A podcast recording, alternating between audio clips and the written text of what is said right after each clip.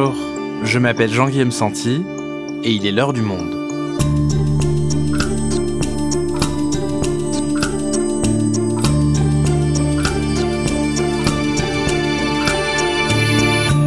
Aujourd'hui, cela va faire bientôt 4 mois que les talibans sont maîtres de l'Afghanistan. Depuis la prise de Kaboul le 15 août dernier, le pays sombre progressivement dans une crise économique et humanitaire profonde. La moitié des 38 millions d'habitants ont à peine de quoi manger et le système de santé est à l'abandon. Alors, presque quatre mois après, Razal Golshiri est retourné sur le terrain pour voir à quoi ressemblait l'Afghanistan sous régime taliban et comment les Afghans tentent de survivre aux bouleversements qu'ils subissent. Afghanistan, la pire crise humanitaire au monde, un épisode produit par Garance Munoz, réalisation Florentin Baume.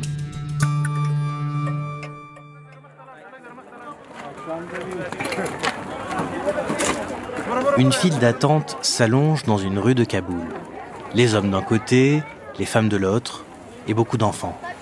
Des familles entières, affamées, sont venues récupérer des colis distribués par le Programme alimentaire des Nations Unies de la farine, du blé, de l'huile, de quoi survivre quelques jours. Le soleil brille, mais le froid commence à s'installer à Kaboul, où les températures peuvent descendre sous 0 degré en hiver. Oasma attend comme les autres. Elle est couverte d'un châle orné de fleurs grises. Sa fille gigote dans ses bras. Elle ne doit pas avoir plus de 3 ou 4 ans. Nous sommes pauvres. Nous n'avons rien à manger pour le déjeuner ou le dîner. Ce sont mes enfants. Je n'ai pas de fils. Mon mari est handicapé et reste à la maison. Je suis pauvre et sans emploi. Nous les pauvres, nous sommes venus ici. Nous n'avons rien pour chauffer les maisons en hiver. Pas assez de nourriture et d'eau. En Afghanistan, les gens vendent leurs enfants pour ne pas mourir de faim. D'après l'ONU, près de 9 millions d'Afghans risquent la famine dans les semaines à venir le système économique est à l'arrêt et les ONG peuvent difficilement venir en aide aux habitants depuis l'arrivée des talibans. Le pays s'enfonce seul dans la crise.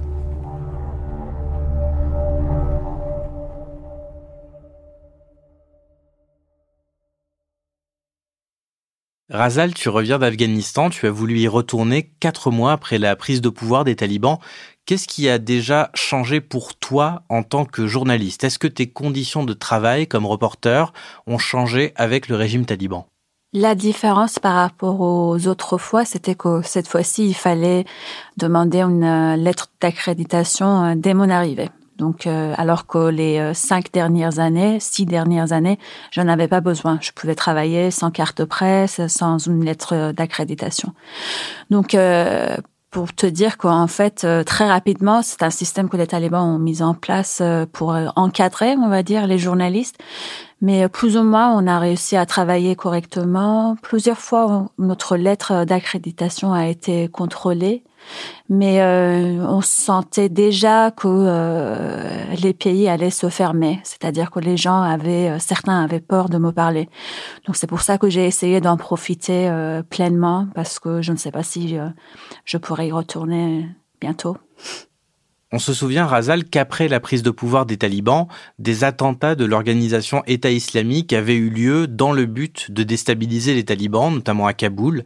Où on en est aujourd'hui Disons que par exemple à Kaboul, euh, presque tous les jours, il y a un, attentat, voiture piégée, euh, assassinat ciblé, mais aussi ailleurs euh, dans le pays, par exemple dans le à la frontière avec le Pakistan, il y a très régulièrement des attentats menés par Daesh et aussi dans beaucoup de mosquées fréquentées par les chiites, donc la minorité religieuse. Et est-ce que la paix est revenue dans certaines zones du pays qui connaissaient des combats non-stop depuis quoi 20 ans avec l'arrivée des Américains?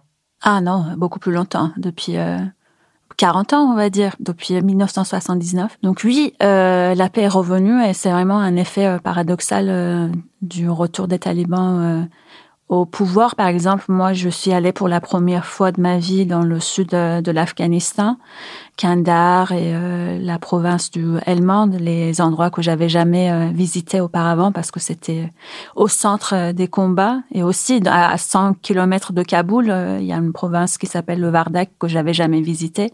Donc j'ai réussi à aller voir ces endroits où, oui, la paix est revenue et la vie reprend son cours. Et les talibans ont expliqué qu'ils avaient changé, qu'ils s'étaient modernisés. Toi, qu'est-ce que tu euh, observes sur place de ce nouveau régime taliban? C'est vrai que dans certaines, euh, presque dans toutes les provinces, ils permettent aux filles euh, d'aller à l'école jusqu'à 12 ans et dans certaines provinces même jusqu'à la fin du lycée, donc 18 ans. Mais après, ça reste très très compliqué pour les femmes. Beaucoup ont été renvoyées de leur travail et euh, on voit par exemple que beaucoup de violence de la part des combattants talibans, c'est pas vraiment à 100% encore organisé. Il y a des assassinats ciblés, des disparitions, de la répression des euh, militants de la société civile.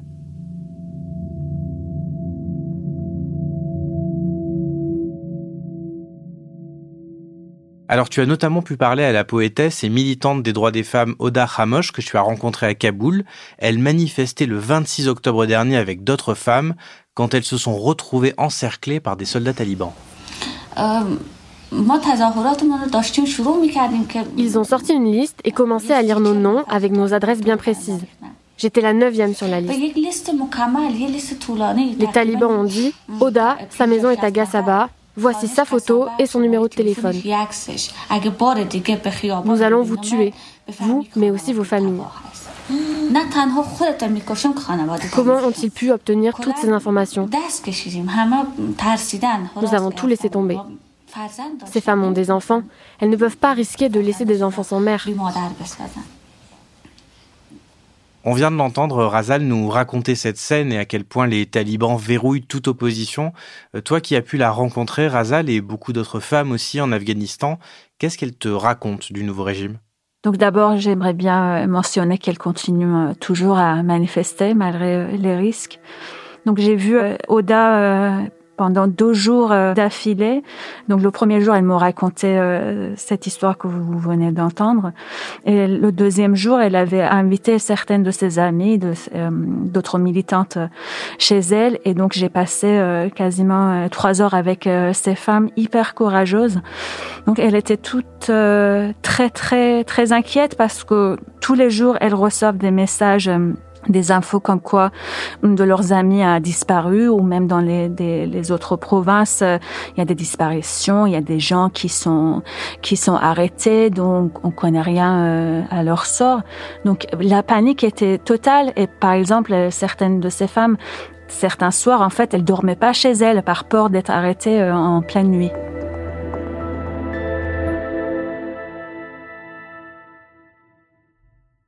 Alors parmi tous ces Afghans qui sont opposés au nouveau régime, euh, beaucoup ont voulu fuir. Hein. On se souvient de ces images terribles des, des, Afghans qui tentaient de fuir, rassemblés à l'aéroport de Kaboul. Est-ce que les habitants tentent toujours de partir à l'étranger et comment réagissent les talibans? Oui, oui, oui. Euh, surtout les gens qui risquent euh, leur vie, par exemple, ces femmes, elles sont toujours à la recherche de trouver un moyen de partir. Et euh, aussi euh, des gens qui n'ont pas d'activité euh, politique ou qui ne sont pas forcément contre les talibans, parce qu'il y a une vraie pauvreté, une vraie misère. Donc il y a des, aussi des raisons économiques pour lesquelles les gens veulent partir.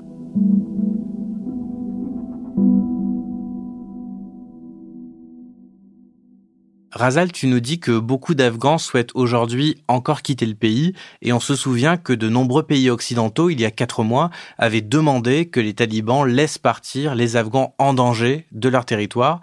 Alors où est-ce qu'on en est aujourd'hui des négociations entre talibans et pays occidentaux sur ce point? Il y en a qui partent euh, toujours, mais c'est très compliqué d'avoir un passeport, de demander un passeport, d'avoir un visa, parce qu'il y a beaucoup de consulats qui sont toujours fermés euh, à Kaboul. Mais il y a toujours des départs, mais c'est très compliqué et il faut avoir beaucoup d'argent pour le faire de manière euh, individuelle. Il y a eu des négociations à Doha où les Européens, les Occidentaux ont, essayé de, de d'imposer un peu leurs conditions pour que les aides internationales soient débloquées pour l'Afghanistan. Donc même si l'Europe ne reconnaît toujours pas le pouvoir taliban, il y a quand même une discussion pour tenter d'infléchir leur pouvoir, c'est ça? C'est ça. Donc les négociations qui ont eu lieu euh, le week-end dernier, c'était pour demander aux talibans d'avoir un gouvernement plus inclusif, c'est-à-dire avoir plus de couleurs, euh, plus de minorités religieuses ou ethniques, parce que pour l'instant c'est pas le cas, pour que les talibans respectent les droits des femmes, l'accès euh, des femmes à l'éducation. Donc il y a toujours les négociations et le levier qu'ont les, les occidentaux, ce sont les aides bloquées pour l'instant pour l'Afghanistan. Et le fait que les aides restent bloquées par les pays occidentaux, ça implique quoi? Donc les réserves de la Banque centrale afghane sont toujours euh, bloquées, euh, notamment aux États-Unis. Donc ça veut dire que beaucoup de gens n'ont pas été payés pendant 4-5 euh, mois. C'est-à-dire qu'à chaque fois que je parlais avec des gens, ils me disaient qu'ils avaient, qu'ils attendaient leur salaire depuis 5 mois. Donc c'est-à-dire même avant l'arrivée des talibans au pouvoir. Et donc les banques aussi sont restées fermées très très longtemps en Afghanistan. C'est pas possible de retirer plus de 200 dollars par semaine en Afghanistan. Donc, pour te dire qu'en fait, l'économie afghane est en quasi faillite.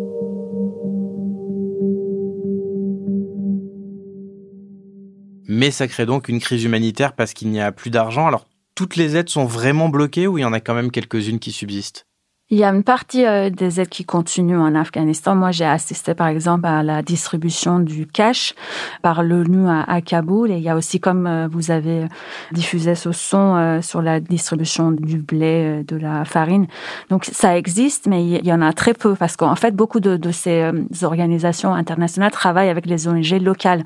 Et donc, pour payer leur salaire, pour que ça puisse continuer, c'est là que ça pose problème, le blocage des fonds afghans à l'étranger. Donc Razal, si je te suis bien, on est dans une situation intenable, un pouvoir taliban qui verrouille la société, des Occidentaux qui utilisent la suspension des aides comme levier de négociation avec ce pouvoir, sauf que la conséquence de cette suspension, c'est de plonger l'Afghanistan dans une crise économique, et en plus, puisqu'on parlait à l'instant de distribution de nourriture, il y a actuellement une très forte sécheresse qui handicape l'agriculture, c'est ça? C'est ça. Donc, euh, ça fait deux ans d'affilée que la sécheresse est inédite et c'est la sécheresse la plus euh, grave depuis 36 ans, si je me trompe pas. Et en fait, l'Afghanistan dépend à 80% euh, à son agriculteur. Donc, moi, par exemple, j'ai fait un sujet sur la sécheresse et l'impact sur la vie des paysans.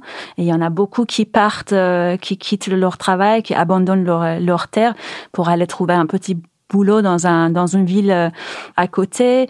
Et il y en a euh, beaucoup beaucoup qui souffrent de la baisse de leur euh, récolte. Et ça a un vrai impact sur leur vie quotidienne. Par exemple ils n'ont plus les moyens de faire d'envoyer leurs enfants à l'école etc donc oui beaucoup de difficultés à cause de la sécheresse. Et quelles conséquences est-ce que ça entraîne pour les agriculteurs?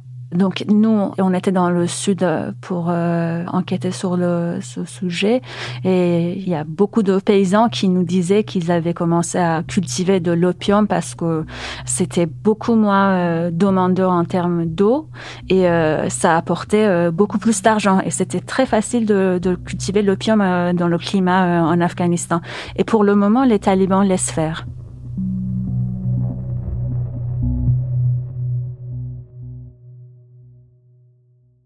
Razal, quand tu es arrivé en Afghanistan pour la première fois depuis la prise de pouvoir des talibans, quelle différence entre l'Afghanistan d'avant et celui euh, d'aujourd'hui est la plus visible aujourd'hui? Donc moi, je retournais euh, à Kaboul euh, après trois, trois mois et demi. Et la différence était frappante, c'est-à-dire que Kaboul avant, les embouteillages de Kaboul étaient très très connus. Et là, cette fois-ci, c'était très vide. Donc, euh, quand j'ai demandé aux habitants, ils m'ont dit que l'essence coûte très cher. Ils n'ont pas été payés euh, depuis longtemps, donc ils sortent beaucoup moins. Et euh, un autre phénomène qui m'a frappé, c'était le, les ouvriers journaliers qui attendaient euh, un travail, un boulot euh, sur les grandes places de la ville.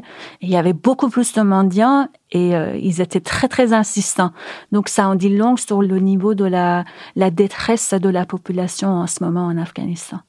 Donc une crise politique, économique, agricole, humanitaire et le secrétaire général des Nations Unies, Antonio Guterres, alertait d'ailleurs la planète de la situation il y a quelques semaines.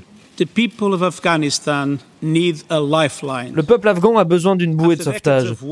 Après des décennies de guerre, de souffrance et d'insécurité, il est peut-être confronté à son heure la plus périlleuse. Même avant les événements dramatiques de ces dernières semaines, les Afghans vivaient l'une des pires crises humanitaires au monde. Aujourd'hui, un Afghan sur trois ne sait pas d'où viendra son prochain repas. Toi, qu'est-ce qui t'a le plus euh, marqué des manifestations euh, concrètes de cette crise?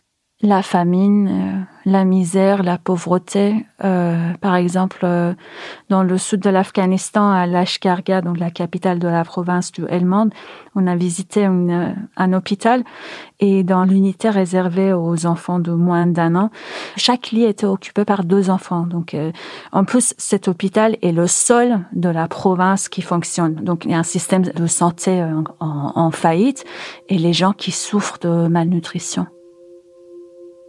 Toujours dans le même euh, hôpital, j'ai rencontré des femmes qui ne donnaient pas de prénom euh, à leur euh, nouveau-né parce qu'elles savaient même pas que leurs enfants allaient survivre. Donc, on a rencontré plein d'enfants d'un mois, de trois mois qui n'avaient pas de prénom et ça, c'est très, très triste.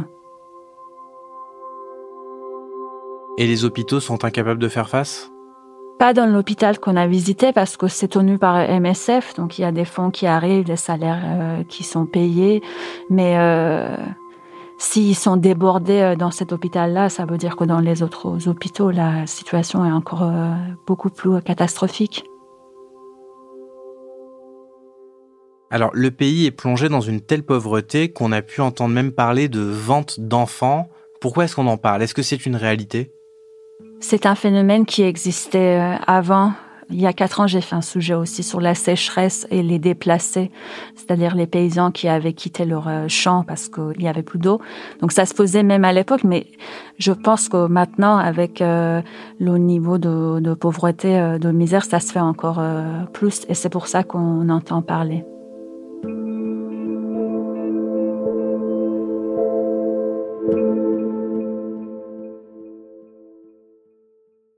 Razal, on se souvient qu'avant leur arrivée au pouvoir, l'argument principal des talibans auprès de la population, c'était de dire laissez-nous les manettes et au moins il n'y aura plus de conflit. Alors effectivement, comme tu le disais, dans certaines zones, notamment au sud, il n'y a plus de guerre, mais par contre, il y a la famine, il y a une crise humanitaire sans précédent. Alors qu'est-ce qu'ils disent, eux, pour se justifier de cette situation? Euh, donc moi, je lis, euh, je continue à lire euh, tout ce qui sort sur l'Afghanistan et j'ai aussi parlé avec euh, certains combattants talibans. En fait, ils disent euh, on n'a pas fait la guerre pour améliorer le niveau de, la, de, vie des gens. Et parfois ils disent nous, nous nous sommes battus pendant 20 ans, donc c'est-à-dire après l'arrivée des Américains en Afghanistan. On s'est battus pendant 20 ans. nos enfants, nos familles avaient toujours faim et euh, vous allez vous en sortir. Donc euh, il y a quand même un, une sorte de mépris face à cette euh, demande de la population. Pour l'instant, c'est ils utilisent aussi la misère des gens comme un levier dans leurs négociations avec les occidentaux. Mais au fond, je pense que ça leur pose pas de problème que les gens crèvent de la faim. Merci Razal. Merci Jean-Guillaume.